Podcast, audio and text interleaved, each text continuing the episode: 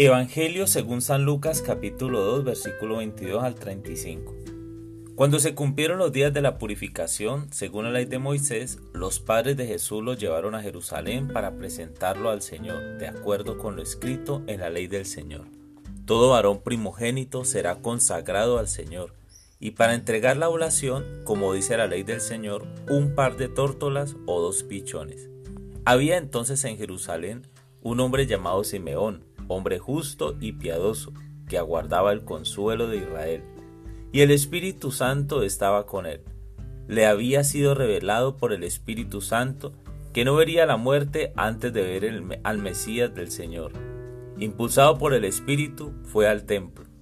Y cuando entraban con el niño Jesús sus padres para cumplir con él lo acostumbrado según la ley, Simeón lo tomó en brazos y bendijo a Dios diciendo, Ahora, Señor, según tu promesa, puedes dejar a tu siervo irse en paz, porque mis ojos han visto a tu Salvador, a quien has presentado ante todos los pueblos, luz para alumbrar a las naciones y gloria de tu pueblo Israel.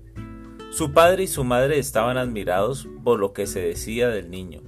Simeón los bendijo y dijo a María, su madre, este ha sido puesto para que muchos en Israel caigan y se levanten, y será como un signo de contradicción. Y a ti misma una espada te traspasará el alma, para que se pongan de manifiesto los pensamientos de muchos corazones. Palabra del Señor.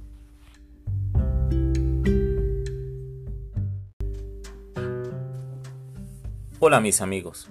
Hoy el Evangelio nos presenta un emotivo y precioso momento la presentación del niño Jesús en el templo. Este era un ritual cultural que solo era obligado a la madre, pero que también era bien visto entre los justos presentar al niño que acababa de nacer. Hoy día he visto en algunas parroquias presentar algunos bebés recién nacidos en una misa. El sacerdote lo bendice y los nuevos padres ofrecen algún mercado u ofrenda para los pobres. Hoy deseo centrarme en la parte final del Evangelio. Este ha sido puesto para que muchos en Israel caigan y se levanten y será como signo de contradicción. Porque incluso hoy día sigue siendo signo de contradicción para muchos. Contradicción para los que no entienden que el aborto es cultura de muerte, que la justicia de Jesús implica perdón incluso al asesino de un hijo, que Jesús invita a amar a nuestros enemigos, que Jesús invita a renunciar a lo que más amamos, a nuestros apegos para seguirle completamente. Contradicción para los que creen en la reencarnación. El cristiano cree en una sola vida y que pasa por la resurrección. Contradicción para el que cree en el yoga y las filosofías propiciadas por la nueva era y algunas prácticas orientales que elevan al hombre a la altura de un dios. Contradicción para el que cree en los resultados de sus propios esfuerzos. El cristiano cree en el plan perfecto de Dios. Pero este niño también fue, es y será esperanza para muchos que han perdido el camino, que están enojados con la vida y consigo mismos. Esperanza frente al dolor, frente a la muerte, frente a la pérdida de un trabajo, frente a la enfermedad. Es respuesta a la infidelidad. Este niño es amor que penetra nuestra vida y al mismo estilo de María, la espada de la palabra puede traspasar tu corazón para tu propia salvación.